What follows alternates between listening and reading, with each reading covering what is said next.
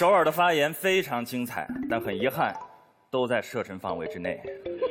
一来看，信息、知识和智慧是三码事。信息是指这里有一瓶水，它现在七度，是外部的一个客观的事实，这是一个信息。水在零度的时候会结冰，这是一个知识，是对外部客观规律的归纳和总结。在未来的时间当中，我在什么时候把什么味道的水冰成什么味道的冰棒卖给谁，叫做智慧和能力。它是指对知识的处理、运用。由于它发生在未来，它无法被记录在册，所以它是每个人自我对知识使用的差别。第一件事情，首尔刚才几个点，多样性，他很担心，所有人的脑袋里知识都一模一样了，千篇一律了，大家穿着西装都认不出来了。不是，知识并不会影响到我们的选择。举一个例子，世界上最顶级的肺科专家。有抽烟的，也有不抽烟的。肺科专家到一定的顶级程度，他们对肺部科学了解的知识是相似的，但他们选择不同。有人认为健康在我的爽之上，我不抽烟；可有人说我为了快乐，宁愿付出某一点点生命时间的代价。这是价值选择。所以你看，一样程度的知识，你也能接触到各异的人性，因为我们每个人在心中的价值排序。不会受到共享的影响而改变。第二件事情，首尔说，好多人拿知识做坏事怎么办？人性哎，核弹一个响指哦。所以我们今天高等大学里面的核博士教育，那可不能开展。那这么一教，你知道哪些学生是坏学生吗？你教这么危险的事儿，那硕士教育也不敢轻易教，小学教育都不敢轻易教。我们现在的教育在怎么做？小学入学的时候，先进行基本的道德检测。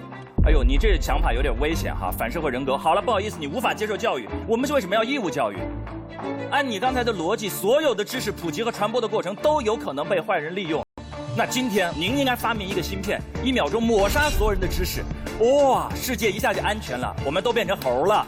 哇！第三点，我想格外讲一讲，首尔的最后一点非常精彩。我干嘛要知道那些分子？我干嘛要知道那些？我就想做一个普通的、平凡的又快乐的人。来，我给你分享一下知识的快乐。知识，在我的理解是我们的什么呢？眼睛。在我很年轻的时候，我看过一部美剧，它叫《越狱》，有一个叫做 Michael 的主角进到一个监狱当中要救出他的哥哥。他走进了监狱，看到了那所监狱，那一瞬间，我才发现。Michael 是个建筑学家，他看到的监狱跟我看到的监狱根本不是同一个监狱。我作为观众，画面在我眼前掠过，我看到的是囚牢、操场、移动的犯人和狱卒。不，Michael 一走进去，看到的是通风管道、下水管道、紧急通道。他看到了墙背后所有的东西。我这时候意识到一点：建筑学家跟我们因为知识背景和知识框架的不同，我们看到的是两个不一样的世界。这是知识结构的差别带来的，我们眼睛看到的世界的截然不同。我再给大家举一个小例子，我们现在这里坐着一百位，一百位什么？我应该怎么称呼各位？在马老师的心里，可能这里坐着是一百位观众，因为马老师二十多年的电视从业经历是中国最优秀的节目主持人。可是上一季我们的罗振宇导师对在座的一百位用的那个词叫用户。罗老师认为大家在使用一款叫做“奇葩说”的互联网产品。也许在小松老师心里，这里坐着是一百位听众，所以小松老师每次发言，一首诗，一首歌。不要再拍马屁了。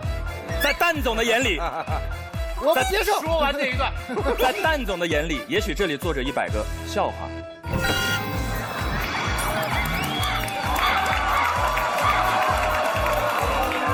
我们坐在同一个舞台上，我们真的看到的是一样的事情吗？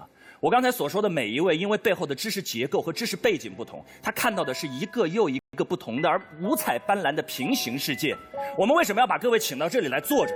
就是我希望用他们的语言来打开他们那个世界的一扇窗户，让我们看一看那个世界当中的风景。而今天，知识共享能够不是推开窗户，是让我们把每一个世界的门打开。我们会走到一个又一个的平行五彩斑斓的世界当中去，在同一个地球看到的是无数个平行世界，你们就不想进去看一看吗？首尔美不美呢？好，最后我说一个非常实在的观点：我们为什么要知识共享？非常实在，因为它可以救人的命。大家知不知道每一年因为无知会死多少人？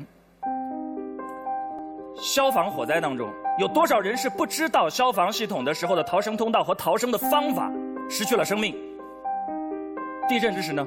现在如果这个棚地震了，大家看一看这个环境，知道哪个地方可以保护大家的生命吗？如果这些知识在一瞬间可以让所有人都知道，我们每一年会少损失多少生命？这是不是一个切实的利好？不止哦，医学知识。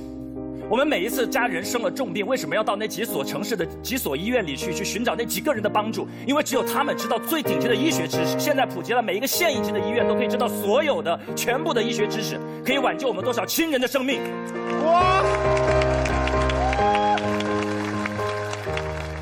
我只希望告诉大家，走到每一个美丽的新世界当中去，而且让身边的生命失去的越来越少，这样的世界你们值得拥有。谢谢。